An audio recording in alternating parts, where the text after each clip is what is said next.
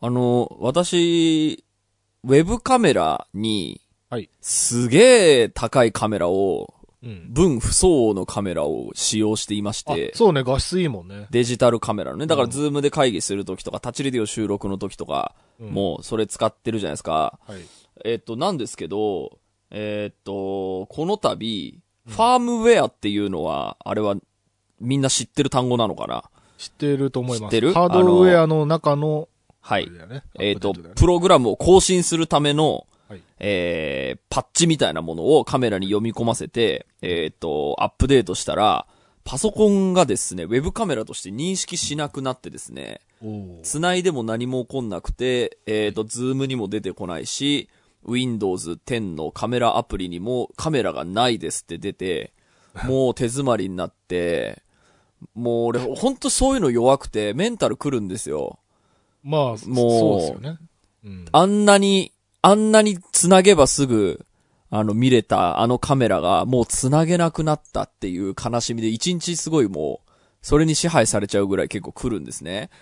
で、まあ、あのおまけに僕、まあ結構検索とかは得意だから、こういうエラーあったら、みたいなので探すの得意なんですけど、探しても出てこないから、はい。これはもう、あの、本社に問い合わせるしかねえ、つって本社に問い合わせたんですけど、うん結局今のところ解決策は、えっ、と、そうなんだ何試してもダメで、で、なるほど。あの、ずっとそのメイン PC で使ってるやつにつなぐと認識しなかったんですけど、もしやと思って、あの、携帯しているノートパソコンにそのカメラをつないだら、なんと認識されてですね、なんだろう、それ。だから PC に、その、デスクトップにはダメだけど、はいノーパスは認識する。認識したんです。だからその、パソコンの方に、こう何か不具合があるみたいな感じだと思うんですよ。悲しいですね。もうわけわかんなくなってきました、私。そもそもその、ファームウェアはなんでアップデートしたの、あ、えっと、それも、えーっと、なんかね、えーっと、だから電源を切るとちょっと固まるみたいな、その、本、カメラ本体のエラーはちょっとあったんですよ。あ、はうん。あ。なるほどね。だからなんかそもそも、その、このパソコンには接続してはいけなかったのかもしれない。そんな、わかんない、うん。そういうのはわかんないけど、なんか昔、あの、自作 PC をね、あの、よく作ってたはい。友。達が言ってたのが、うん。なんか不不具合なく動いてるときはファームウェアアップデートしない方がいいよって、よく言ってたんうだよね。で、やっぱりその、何でも最新がいい、まあ最新がいいんだけど、基本的には、あうん。の、セキュリティが向上したりとかしてるんだけど、なんか、例えばアプリと OS と、なんかハードウェアと、とって何かこう、はい何かのアップデートが、えっと、間に合ってないと、そこがボトルネックになって、はい。動かないみたいなのがあるから、なんか動いてるうちはファームうんウェアアップデートしない方がいいよ、なんて言ってたのを今思い出して。でも、やっぱこう電源切ると固まるみたいなので、コンセント引っこ抜いてまたつけてみたいなのをやっていたし、この間あそうね9メガヘね9メガヘルツでオンライン打ち合わせをした時に僕のカメラがすげえ止まったの覚えてませんああ、はいはいはい。あれ、もう、ああいう現象もあったので、なるほどね。あ、なんかおかしいなと思って、で、その僕がその持ってるメチャタカデジカメは、あのリリースされた時に、まあもともとデジカメとしてリリースされてるから、えっ、と、ウェブカメラとして、まあもちろん元から使える、あの、仕様ではあるんですけど、多分そこを想定して作ってなかったから、あの、それがメインの使われ方として、えっ、と、使われるのを想定してなかったからなのか、うんえっ、と、ちょっとエラーがあったんですよ。で、エラーがあったので、えっ、と、ファームウェアを更新したら治ったっていうことが昔あったので、はい。あ、カメラに不具合が出たら、ファームウェアを更新したら、まあそうね、不具合が出てるんだったらまあそうだよね。そう。だから不具合がで、一応出てたので、あの時も。なるほど。Google Meets に繋いでる時に、やけに落ちるっていうのがえーあったの。で、まあちょっとね、私悲しんでいます。これは大変でしたね。どうし、大変でしたし、今も大変です。これ、治る日が来れば、俺はウルトラハッピーで一気にメンタルも。まあカメラの、その、ドライバーみたいな、その PC の方に入ってる、んそれを再インストールするとか。とか。ね、ちょっといろいろやってみるよ。もう本当に抜き差しの順番を変えるとかね。もう、こういうの本当に苦手。みんなどうしてんの？本当にこの、僕嫌なんですけど、なんかメカにこう、いや、俺も嫌嫌われるのその、作曲する時のソフト、あの、 Cubase 使ってるんだけど、それとなんか、不具合とか起こしたら嫌だなと思って、いつも、うん。なんか、アップデート来ましたって誰かのツイート見ると、それの不具合とかの、起きてないかをチェックしてから アップデートするよ。うんだからしばらくアップデートしてなかったりする。人柱が周りにいっぱいいるから。うんだからこういう時やけくそになって俺 PC を買い替えるっていうのもうん選択肢にもちろん浮かぶんですけど、うんあの PC を買い替えると作曲ソフトとドラムマシンを全部再インストールしなきゃいけないので、そうだね。もうそれほんと嫌なんですよ。僕3日4日かかるんで、マシンそのインストール。かかんないもうダメなんですよ。もうほんと助けてほしいの、これ。なんで俺こんなのに時間取られなきゃいけないんですか？どうしたらいいんですか、まあなんで機械は壊れるの？どうして機械は壊れるの？いや、でもそれはね、俺も思ってるよ。うん。あの、特にあの、アプリケーションね。アうん。プリケーションってさ、頻繁にアップデートするじゃない。うん。なんとかの、あれが見つかりましたみたいな、エラーが見つかりましたみたいな。でもさ、そんな欠陥商品でいいのって思うよね。まあ出してみるまでわかんないみたいなところあるよね。そう。だってさ、うん例えば洋服のさ、あの、脇の下のところがほつれて穴が開いてますっつったらさ、うんそれはさ、うん。ダメじゃん、売っちゃ。そうね。B 級品か、まあアウトレットならいいけどさ、うん。それ売っといて、うん穴開いてたんで、これ当ててねって、その、なんていうの、うんアイロンプリントをさ、送ってくるみたいな感じでしょ。いや、だから、そのさっきのウェブカメラとしてのテストはそんなにやってなかったみたいな、はいその、あ、そっか、そういう、例えばさ、あの、ゲームとかでもさ、途中でエラーがあるとかさ、美少女ゲームとかでさ、背景が真っ黒になるとかさ、はいその、デバッグの時には気づかなかった思わぬエラーっていうのは、まあ、多分起こるじゃん。うんプロ、複雑なプログラムでしょうから、はいゲームだって、マシンだって。だから発売してみて、その思わぬ使い方をしたときに、あ、そういうエラーあったんだって初めて公式が気づくみたいなこともやっぱあるんじゃないですかそりゃ。まあね。らそういうのはもう出してみて、やっぱこうデバッグ作業をもう、あの、ユーザーも含めてやってもらうみたいに解釈する。で、それで、こう対応のパッチとかが出てって、直っ、ね、こう、より良くなっていくわけだから、まあ。確かにより良くなってくんなら、まあ、そうなんノーサポートよりはまあいい、マシなんだけど。ただ今回の例みたいに、その、そのエラーに悩まされてるのが俺しかいないっていうのが、もうね、メンタル気まくりですよ。だからこれが、あの、FAQ みたいなので出てくれば、あ、こういう人もいるんだ、み、みんな他にもこういうことあるんだって思うんですけど、うん。ないんですよ。で、俺そういうことすごい多くて、あのーなんかパソコン上に出てるエラーメッセージみたいなものを、うん。えー、あ、嘘。えっ、とね、何かをインストールする作業の時に、えっ、と、まず1、ここに CD、えー DVDR を入れます。そしてこのボタンを押します。次にこの画面が出てきますので、このボタンを押しますっていう時に、その画面が出てこないってことがあるんですよ。出てきてねえよ、俺の、そのパソコンにはっていうの。なんか、ガイドと、なんか自分の体験が違うってこと、俺もたまにあるけどね。ああいうのも超メンタルに来るんですようん。俺なんで、なんで俺だけ説明書通りに行かないの？って。で、みんなは涼しい顔してさ、なんか、新しいドラムマシンをインストールしたとかさ、あの、 Cubase を最新のにしたとかさ、うんなんかみんなメカ巧者みたいな、さ、感じをね言ってさ、俺だけ置いてかれてる感じでして、すごいメンタルにきます。悲しいです。膝も痛いし。どうすればいいそうな、まああんま向いてないのかもしれないね。向いてない、もう。向いてない、僕。ハイテクにカメラ、ハイテクと、あと階段降りるのに向いてない。もうかい、うん膝痛いのも階段降りるのも痛いから、最近階段正しい降り方で俺こ今日検索してたの。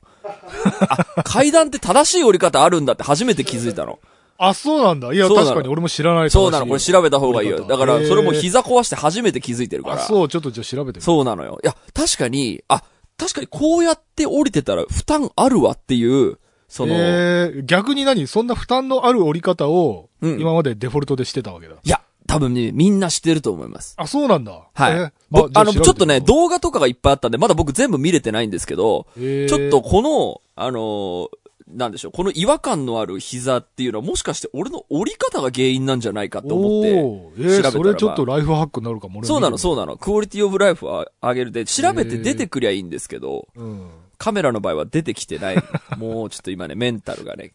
メンタルいや、に来てますしかもそれがなんかすげえ、あの、なんだろう。ウェブ会議に使うだけじゃもったいないぐらいのハイスペック高級カメラってところがミソだよね。それで使えないっていうダサさ。ダサいのよ。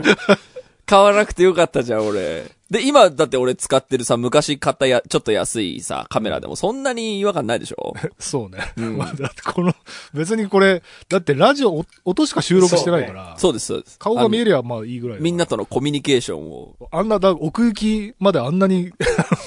綺麗に映す必要なかった。そうな、なかったの。なかったけど、やっぱちょっとこうね、いいメカ買うとウキウキするじゃん。そうな。そのウキウキしたのも2年しか続かなかったし、別にウェブ会議がめちゃめちゃいっぱいあるわけじゃないし。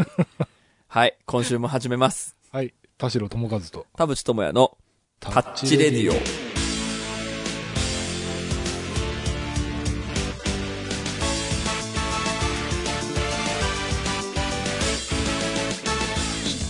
改めまして、こんにちは。田代智和です。改めまして、こんにちは、田淵智也です。この番組は作曲家田代智和とミュージシャン田淵智也がお送りする閉塞感ダハーレディオでございます。はいさあ、ちょっともう泣き言から始まりましたけど、えっ、と、タッチメール、あの、たくさん来ているので読んでいこうと思います。今週も30分間、あなたの閉塞感を、ダハタッチ。田代智和と。えー、タッチネームユースです。田代さん、田淵さん、デラさん、ダハタッチ。ダハタッチ。ここ数年趣味が増えすぎて時間が足りなくなってきていることに閉塞感を感じています。昔から興味を持ったことは積極的にやってみるようにしてきたこともあり、年を重ねるごとにどんどん趣味が増えていく人生を送ってきたのですが、30歳になったあたりから趣味が増えすぎて、趣味のせいで趣味にかける時間が取れないと感じることが多くなってきました。幸い仕事は比較的時間外勤務も少なく、有給休暇も取りやすいため、時間自体の確保はできていいるのですが、あまりにも数が増えすぎて一つの趣味にかけられる時間が限られてしまっています。趣味が多いこと自体は本当に幸せだと感じているのですが、一緒に趣味をやっている、えー友人についていくのが大変だと感じたり、新しいことをやってみるフットワークが以前よりも鈍ってしまったりしていることもあり、若干の苦しさもあります。年齢的にそろそろ趣味の断捨離をしなければならない時期なのかもしれないとも思うのですが、それぞれの趣味に優先順位をつけてしまうことにも苦しさを感じています。趣味との付き合い方について知恵をお借りできればありがたいです。です。どうですか？いや、なこれは実際ありますよ。あるよねあるし、僕の周りでもあるけど、うん。俺はやっぱりね、その、料理好きなんだけど、あの、つけ麺の麺から打つみたいなのはやっぱやめたね。うん。これはやっぱりね、時間もすごいかかるんだけど、はい。あのどうしても映画1本見るみたいなのが2時間で済むとしたら、うんうんもう全然そんな日じゃないぐらい時間使うんだよね。あ、麺を打つのは。麺を、まあ本当に粉、あの、水と、あの、こね、こねて寝かして、あの、伸ばして切ってみたいなさ。で、うんスープはスープで作って、うんあの、トッピングの味玉とかチャーシューとか作って、はいはいはい。いいね、手が込んでる。めちゃめちゃに時間がかかるの。うん。で、それで店でもやるならいいけどさ、うん。なんか趣味として使うには、その時間に結構、それこそこの方みたいに、うん。その時間分たくさんの他のことができるんだよね。そうね。うん、僕もすっかりいろんな、その、なんでしょう、趣味はこう、やっぱ選ぶようになっちゃったもんな。そうだよねう。ん。漫画とか読む量減ってるって言ってる漫画はもうごめんなさい、本当に読んでないかもしれないです。お仕事で関わる漫画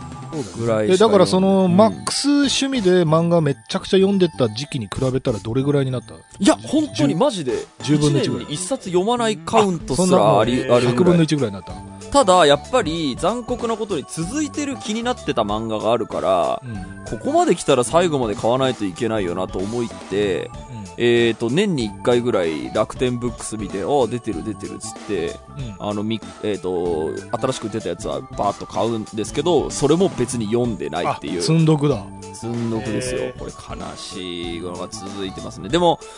なんかす、あのーさっき田代さんが言った、時間かかるよね、みたいな話で言うと、えっ、と、まあ、ライフワークバランスの話とかとも通じてくるような気もするので、そっちをまず先に話すと、あの、やっぱりその、まあ、今現時点においてはやっぱりその仕事で満たされていいて、あの、他のメールにもなんか時間が大量にあったら何しますかみたいなメール来てたんですけど、いや、時間が大量にあったとしても、えっ、と、それを別に趣味にぶつけるほどべ別に僕趣味全振りなわけではなく、えっ、と、仕事をしていて、えっ、と、終わって、いやー疲れたっつって、それで飲む酒とか、それで見る映画とか、その仕事の隙間に一本映画見たぜ、にへ、みたいな、うん。うん。あの感じで僕すごい趣味として満たされてる感じがすごいするんですよ。はい。だから時間動向というよりかは、まあライフワークバランス的なことも言うと、やっぱ仕事がこれだけ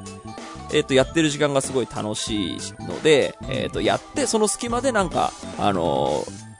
えっ、と、酒飲むだったり、映画見るだったり、楽しいことできたら嬉しいな、みたいなバランスで今生きているので、時間が欲しいとかもそんなに多分思ってないんだと思まあうんですよ、ね。だからそれはまあ要は仕事が趣味になっちゃってるっていうか、そうですね仕事バカっていうか。だからこれで仕事がなくなるとか、あと楽しくないとか、えーっと、なってくると、まあ、人生燃え尽きるだろうなと思っているので、うん、まあそれが多分次の私のクライシスな気がするんですけど、なんでしょう、仕事が、えっと僕多分なくなると多分人生終わるんですよ。まあそれはみんなそうだと思う。趣味がない。いや、でも、いや、そんなことないですよ。趣味で満たされてる人は別に仕事なくても大丈夫な人いるあと思います。なくてもって、だから要はあれでしょ？何をやっててもってことでしょ？そうです、そうです。そんな好きでもない仕事でも、うんそれで稼いだお金で趣味があれば大丈夫っていう。そうそうそうそうそうそう。だから、あの、俺多分、なん、その、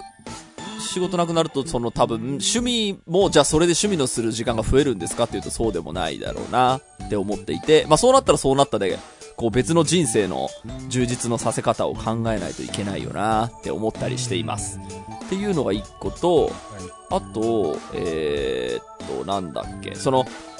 え田代さんがさっき言ったその時間ないよねっていう話で言うと、漫画を、あの、読んでいた時の、やっぱちょっとしたコンプレックスとか引っかかりって、うんこの漫画終わらないなっていうものに対する、ちょっと根があったんですよ、私。あやっぱり終わってほしいっていう、あ、うん。あの、ものを見たい人間なんだ、なんだなって思った。だからもちろん面白い漫画を発掘するのも好きだったし、うん。あのーね、えっ、と、30冊買って1冊面白いのあったら、やったーみたいな、漫画楽しいみたいな感じで読んでた時期はあったけど、えっ、と、まあ、それには時間がかかるということに気づいたのと、あと、やっぱり、終わってくれない漫画が多すぎるっていうのも、自分にはあんまり合ってないんじゃないかな、あのジャンルっていう。あ、別にだから漫画が嫌いとかじゃないんですよ。あのーその仕事とかで読む漫画も普通に楽しんで読んでるので、そういうネガはないんですけど、やっぱり、その、終わらないものが多すぎるので、結果かかる時間超長いっていうのが、えーと、ちょっと引っかかっていたので、はい。その、じゃあ仕事の隙間に趣味やりますみたいな時に、うんそこに割くエネルギーがなくなってきてるっていうのは、ある気がするなって思いましたよ。なんかもう今ちょっとその、なんていうのかな、えっと、楽しんで読んでたものが、まあ、あまりにも長期連載になりすぎて、その終わらないみたいなところに対するネガっていうので、ちょっとなんか一個思思ったのが、うん。その趣味に対する美学みたいなもの。例えば俺のさっきのそのつけ麺を麺から打つみたいな話で言うと、うんあの普通に楽しかったしあのそういう友達呼んだりとかして、うんそこでうんうん。知り合ったミュージシャンとかも今一緒に仕事したりとかもしてるけど、あのやっぱりお店で美味しいお店で食べるつけ麺がうまいんだよね。はい。でその作ってみて作る苦労みたいなのも分かってその上で食べるとよりえこんなうまいもん1000円で食えんのみたいなこうんうんうんうなんだろう。自分なりに納得いくところまでやって、うん。うん。だからこれ以上なんかなんだろう。もっと、じ上手に麺を打てるようになりたいとかっていうことじゃなくて、はい、すごく大変だってことが分かった麺職人に対するリスペクトも生まれて。今後は美味しい店でお金を出して食べることにありがたみを感じられるなっていうところで一旦終了みたいな形で。その趣味を卒業していくみたいな。形であれば、うんなんかこう後ろ髪引かれずにうん。なんか捨てる断捨離じゃなくて卒業、はい。で卒業できるくらいまで一回やってみるというかその,、まあその趣味がちょっとどういう趣味かにもよるうん。とは思うんだけど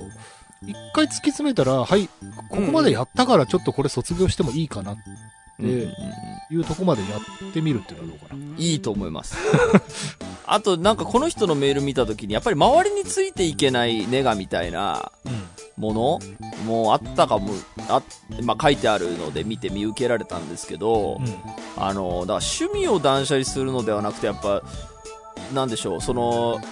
話が合わなくなってしまったことによる距離か、もし距離感がそれで広がっちゃう友達なのであれば、うんそこと別に永遠に付き合わなければいけないわけではないと思うんですよ。その趣味が一緒だったから、あの、いろんな話をして、で、同じその趣味のしょに対する熱量だから話せてたことが、ちょっとずれ、あの、かける時間が変わってくると、あの、話がそんなに合わなくなってきたね、みたいなうんことあるじゃないですか。あるね。うん。だからまあそこは、なんでしょう、別に人間関係を切るとまでは言いませんけど、まあ、ズレが出たんだなっていう、その、友達との関係値も、すなんでしょう、ちょっと、卒業というかちょっと、えっ、と、進級 していく感じあの、はいはいはい。アップデートしていく感じって考えれば、うん。その友達についていけないっていうことは別にそんなコンプレックスに僕思わなくていいと思うんですよ。だって、その時間がかけられないのはやっぱ心のどこかでちょっと、あのー優先順位を決めた時に、ちょっと下の方に来るからだと思うんですよね。そうね、んあとはまあそれに対してどう思ってんのかその悔しいとかなんかその負けず嫌い的なことなのか、あると思います。そのうん。一時熱中してた時は自分もそれぐらい詳しかったのに、うんなんか置いていかれてるっていうのがなんかその一末の寂しさなのか、うん。なんかこう負けてるなっていうなんていうのこう苛立ち嫉妬とかなのかにもよるかもしれないんだけど、もしその負けず嫌い的なことなんであればやっぱりむしろさっき言ったみたいに。そこ一回自分や行くとこまでや行ったしみたいな、うん。満足ラインに到達できてれば、うん。えっと、卒業っていう線引きができるのかなって思うのとうん。なんかなんだろうな自分だけ取り残されていくような寂しさみたいなものであればうんとこれはやっぱり他のメインだからえっと他のっていうかあれだなメインにできる趣味うんをやっぱり優先順位つけて、うん、そうね。他のに使ってた分の時間をそのメインにもっと注力するようにしてうん。でそこのコミュニティの人たちとそうそうそうそうそうそう。太く付き合うってことかな。うん。だから、その人間関係もやっぱりその趣味の変遷にかん、あの、ひ、ね、こう関連して変わっていくのはしょうがないことだと思うので、だからそこを受け入れられることで、そのゆ趣味に優先順位をつけることの苦しさがなくなるのであれば、それはすごい僕肯定したいですけどね。だってそういうもんじゃないっていう気がすごくする。これ多分ね、みんなぶち当たる壁だから、そうねあの、それが来てしまったんだっていう感じで、うんちょっとで、た戦ってほしいです。うん。で、私、あの、やっぱりその漫画を読んでないコンプレックスとか、その、まあ、小説読んでないコンプレックスとか、あるもん、ずっと。うんだから、なんだろう、友達と会った時にめちゃめちゃ漫画の話してる時に、めっちゃコンプレックスあるんですよ。あの、あ昔だったら、その PC ゲームとかさ、はいあの、めちゃやりたいんだけど、友達と会うたびにどんどん面白い話が出てくるんだけど、いや、やりたいな、そろそろ俺もやろうかなとかって思うんだけど、時間はないっていう。そうね。うん、で多分それは心のどっかで優先順位が下がってるからであってだからでも年に1回ぐらいは超やりたくなるんですよ。悔しいってなるんだけど、まあ、悔しいっていうかいいなってなるんですけど俺もそのエンタメ享受したいなって思うんですけどそれは漫画に関してもそ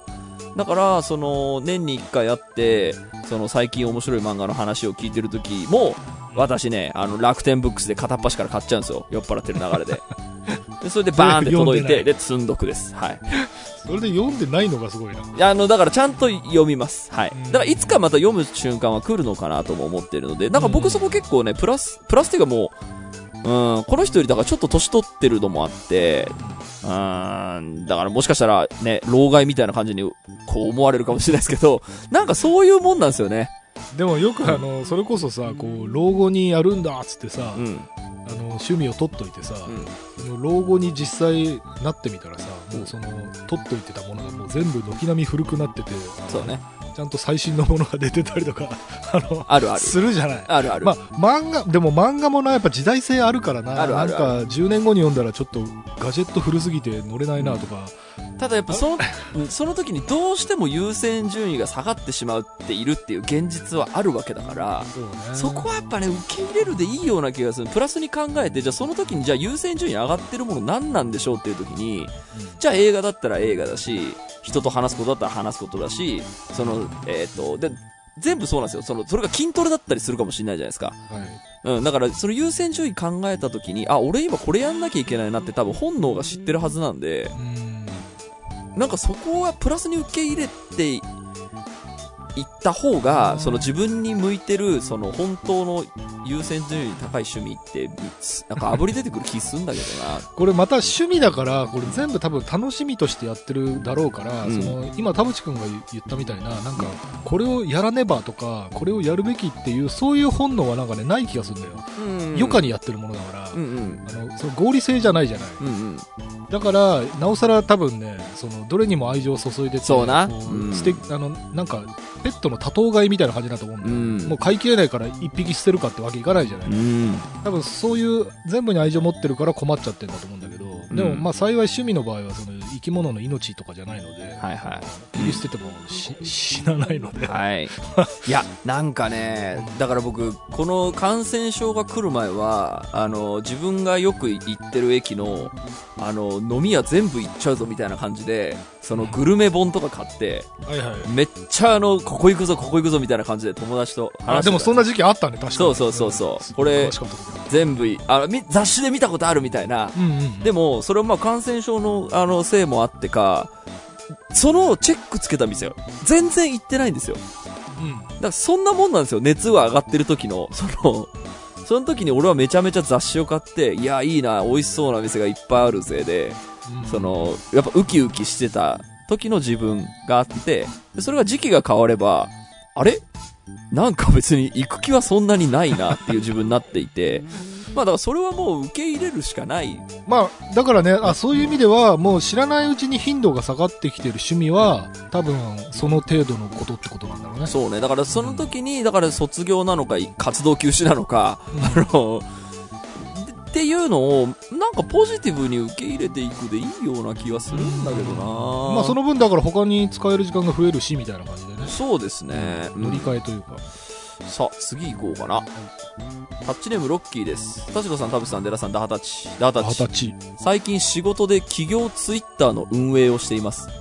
地方の会社の中の一部署のツイッターなので、ターゲットが少なく、未だにフォロワーが数百人です。企業ツイッターを運営する上で何かいい方法、こういうの面白そうだよね、などの意見ありますでしょうか？また、これはダサいよね、ということも何かあればアドバイスいただきたいです。うーん、すごい、あるんだね。きツイッターをやれという運営。なんかでも大体よくうん。話題になってるのはあれだよね、あの同業他社との乗りツッコミをオンラインで繰り広げるやつ？あー、はいはいはいはい。お互いになんかそその代表的な商品とかのなんか大喜利みたいなやつでなんか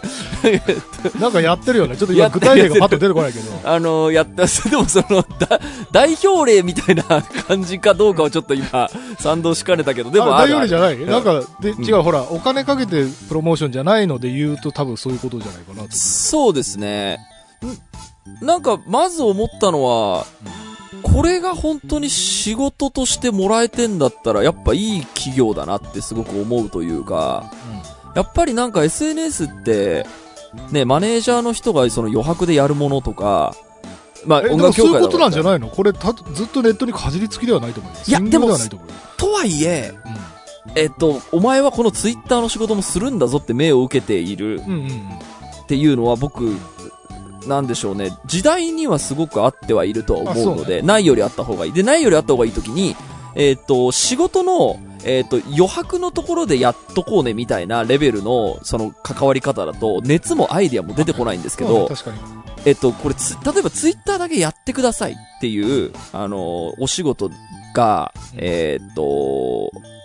あ、あった時に、えーっと、もっといろんな SNS アイディアとか出てくるだろうなっていうのは、こう音楽業界とかを見てて僕すごく思うというか、うん。まあ、あまりにやっぱしっかりしている、あの、ツイッター運営をしている、あの、音楽、えーっと、業界の人たちを見ると、おおすごい、やっぱりこれは本業の人がやってるねって思うよう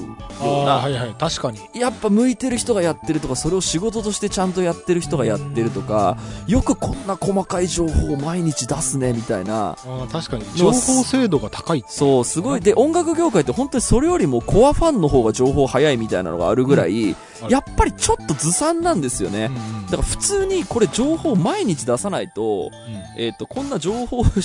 が溢れ返ってる社会なんだから、毎日やった方がいいよねって、俺は思うんだけど、じゃあうん俺やれって言われたらできないんですよ。俺それ仕事じゃないから。そうね。そうだからそれで給料出てればね、まあ頑張れるかもしれない。で、まあ、っていう意味で、なんかこれすごい、なんでしょう。あのーまあ、それ、なんだろう、こっちが劣ってる、こあのここの人の会社がすごいっていうのを言いたいわけじゃないんですけど、あのー仕事としてもらってんだったらなんか、あの、アイディアとかもより出てくるだろうなとか、これをツイッターでなんか盛り上げたいなっていう、この、この人がそういう風な気持ちになってくれる可能性もあるなと思いながら、このメールを読んでいましたが、そうね。何かいい方そ法あります？今のその田淵君の話で言うとその、うん。やっぱ情報の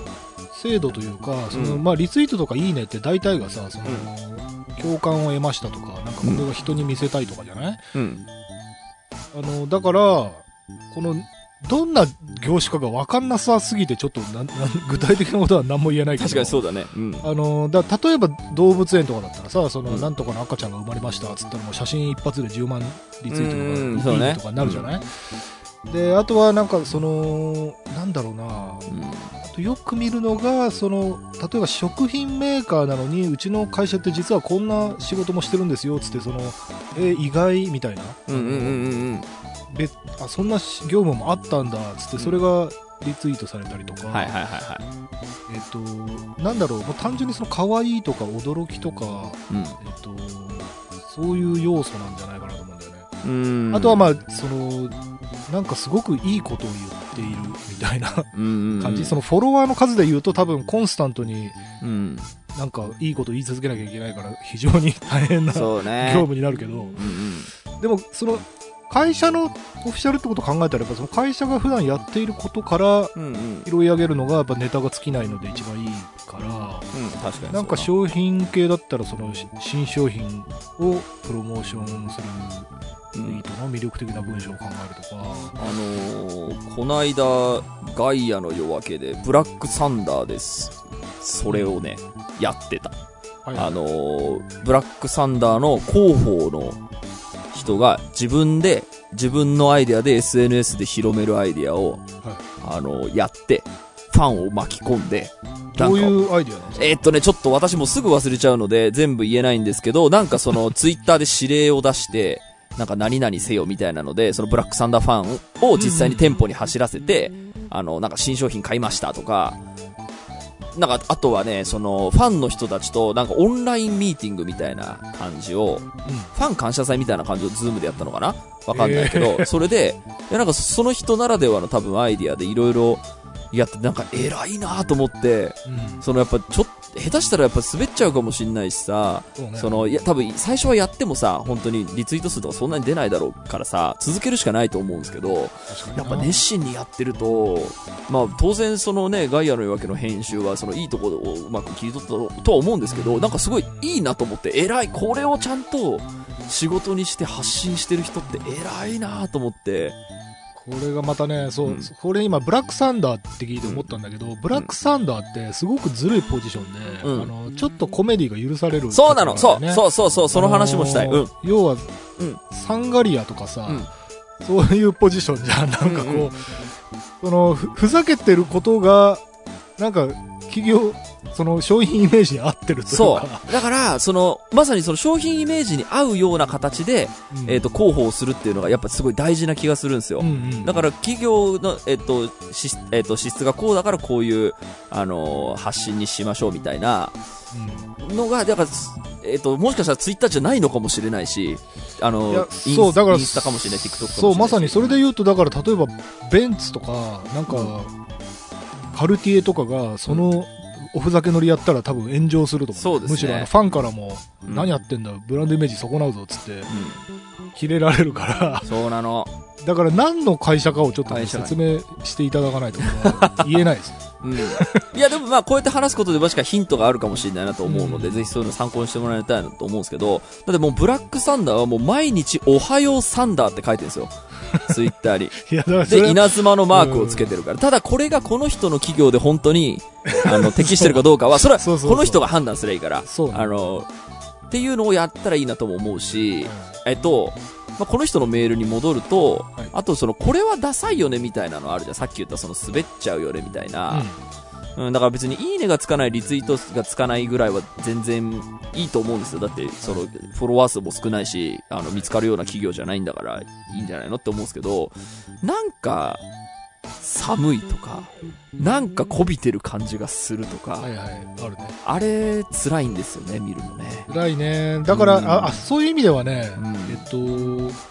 今回僕たちにこれ相談してくれてるけど、うん。周りに一人、この文章どう思う？って、うんうんうん相談できる人がいるといいかも。うん。なるほどなるほど。友達でも恋人でもうん上司でも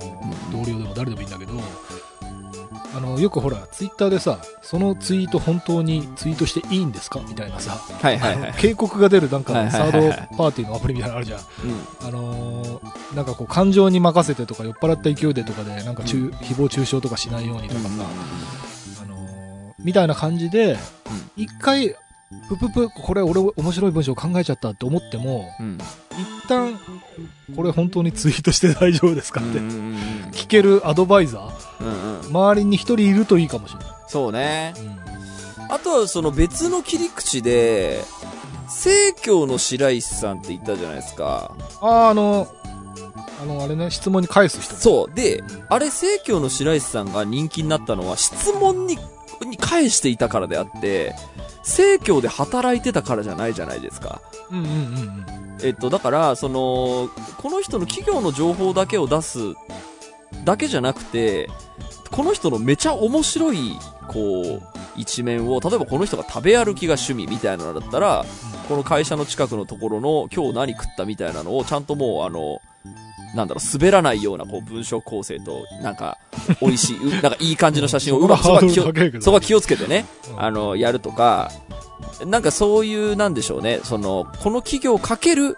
この人の個性みたいな。地域振興もそこそうそうそう、そうです、そうです、そうです。んだよね。そうです、そうです。だ今これ地方の会社の中のって書いてあるから、その地域に根ざしてる情報発信がいいような気がするんですよ。別に全国の人にブラックサンダーファンに向けて、あのやるわけじゃないと思うから。やってるうちに周りの飲食店とかもね、なんかだんだん仲良くなってって、そうそうそうそう。街全体でコラボしましょうみたいになるかそうなの、そうなの。らいいかも。うん、だから、すこの目指すべき、あの、ターゲット、メインターゲットが全国区なのか、この地方の人たちなのかによって、うん。えっ、と、絶対変わってくると思うのそうでだ、な。うん、メインターゲットが誰っていうので言うと、だからここはブラックサンダーが多分上手なところだと思うんですけど、やっぱりネットに、えーっと、精、うん、精通してるというか、そのネットにいる人たち、ちょっとこう面白がって、あの、買ってみようかなって思ってくれるような、えーっと、ちょっと、えーっと、メインお菓子ではない、ちょっとこう外れたところのファンの人たち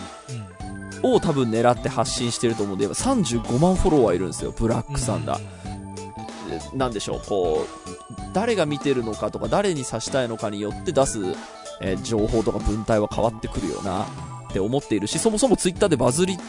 バズらなきゃいけない職業なの、あの会社なのかどうなのかにもよるし、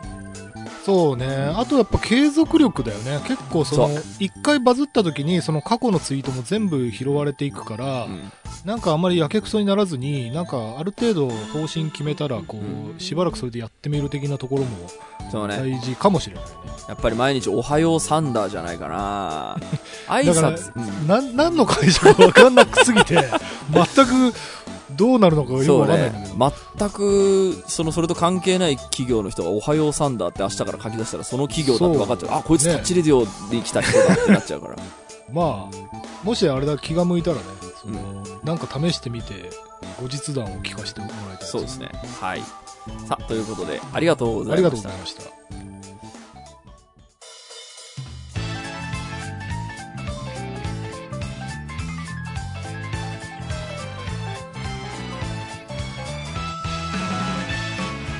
はい、エンディングのお時間でございます。今週もありがとうございました。した番組のご意見、ご感想、ブログのメールフォームよりお寄せください。タッチ2人に話してもらいたいこと大募集でございます。えー、e メールアドレスはタッチレディオアットマーク Gmail.com、tacchiradio アットマーク Gmail.com でございます。えー、オフィシャルツイッターの方もぜひチェックしてください。そしてエンディングテーマ、ハイタッチシナリオが、えー、ネットにて販売中でございます。同人誌と合わせてお買い求めいただければと思います。ということで、はい。ちなみに多趣味の寺さん的には1通目のメールはどう思ったんですか？ああ趣味の断捨離みたいな話。そうそう。あーそうね。でもやっぱり、まあ、田淵君の漫画みたいなもんでもう今はちょっとこれじゃないのかなっていうのも分かるしあと田代さんのうどんじゃねえやつけ麺みたいなものでもうコスパ悪すぎんだろっていう話も まあ分かるんで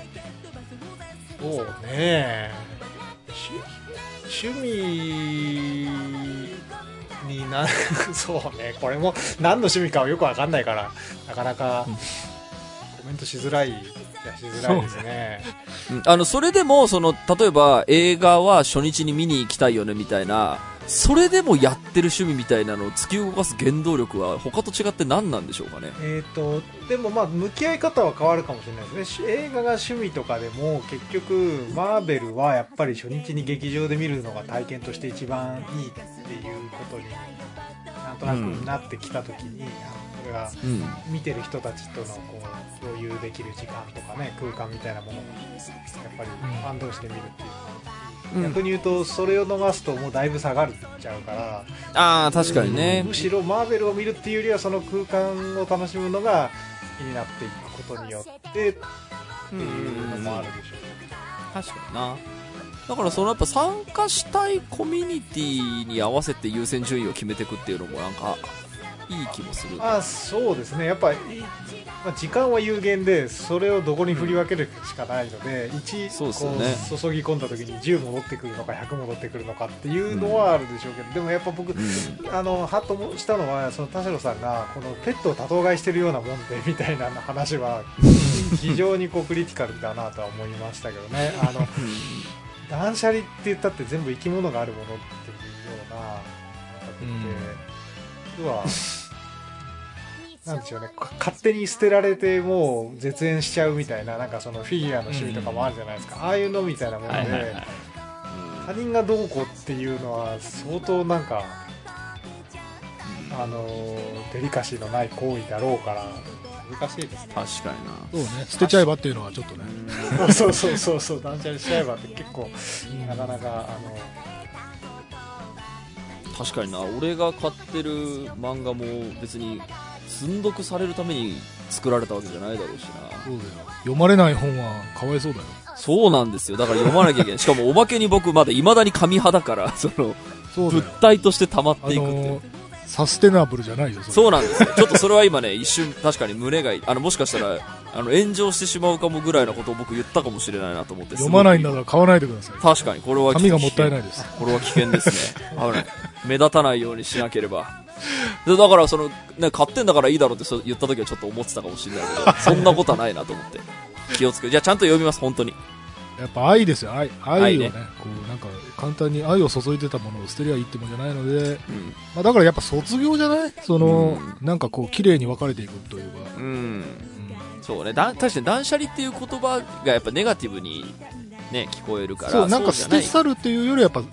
卒業なり、そうだねわ別れなりしてねうんそうですねそうね旅立ちなり、そうね。うんさあ、ということでね、いろんな趣味と付き合ってってもらえればと思います。ということで、今週はここまでです。はいお相手は田代智和と田淵智也でした。また来週。